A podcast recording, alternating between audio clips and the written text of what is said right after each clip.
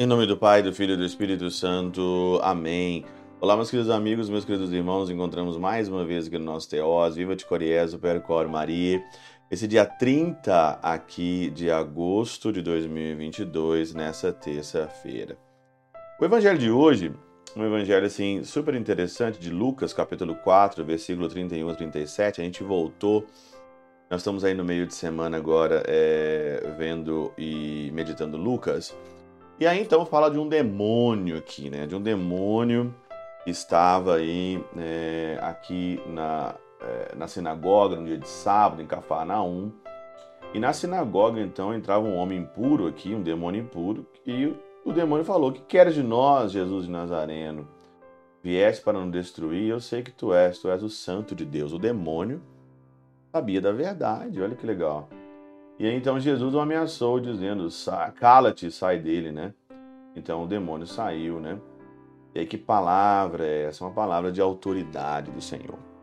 Super interessante que aqui o demônio ele confessou a verdade e os demônios também eles podem confessar a verdade. Santo Atanásio aqui ele faz um comentário da seguinte forma: embora o demônio confessasse a verdade, Cristo coibia-lhe a fala para que não divulgasse a verdade misturada com sua iniquidade. O que mais a gente vê hoje no nosso mundo é a verdade misturada com iniquidade. E é anunciado, e isso é próprio de demônios. Nesse tempo que nós estamos vivendo, eu sei que no Brasil agora é uma corrida frenética pela eleição, pela política.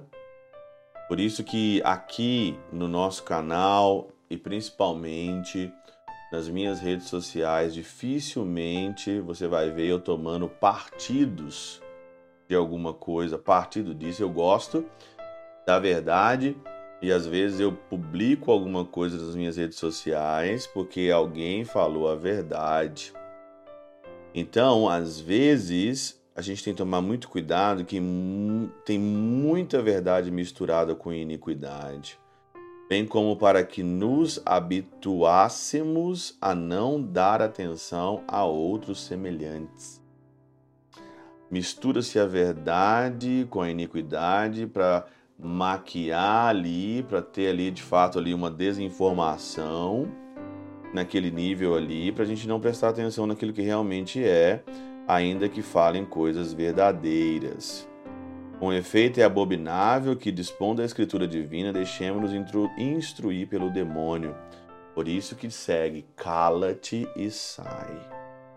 Cala-te e sai deste homem. Hoje é muito difícil, você tem que instruir muito, você tem que ler muito, você tem que estar atento demais, tem que rezar, tem que se instruir, tem que buscar a verdade. E eu acredito muito que a pessoa ela busca a verdade quando ela está aqui desprovida de ideologias e de interesses pessoais, de não defender esse ou aquele partido. Por isso que aqui diz o seguinte, é, Teofilacto, e uma das características que Jesus fez aqui, quando ele mandou sai, cala-te, né? É que ele colocou o homem no meio. Ele introduziu o homem. É preciso andar pelo caminho do meio, tendo ira contra as coisas más. Andar pelo caminho do meio. Não tomar uma parte nem para um lado, nem para o outro. Porque, vamos falar a verdade o homem sempre vai decepcionar você. Sempre. Se você toma alguém que é vida pública, que é alguém que é partidário, se você toma ele como amigo, vai decepcionar e vai ainda te colocar numa situação muito desagradável, porque os interesses por trás daquilo são coisas que às vezes você não tem controle. Poder, dinheiro, fama. Então você assume ali algo de um jeito partidário, é, social, Então, tomar muito, mas muito cuidado.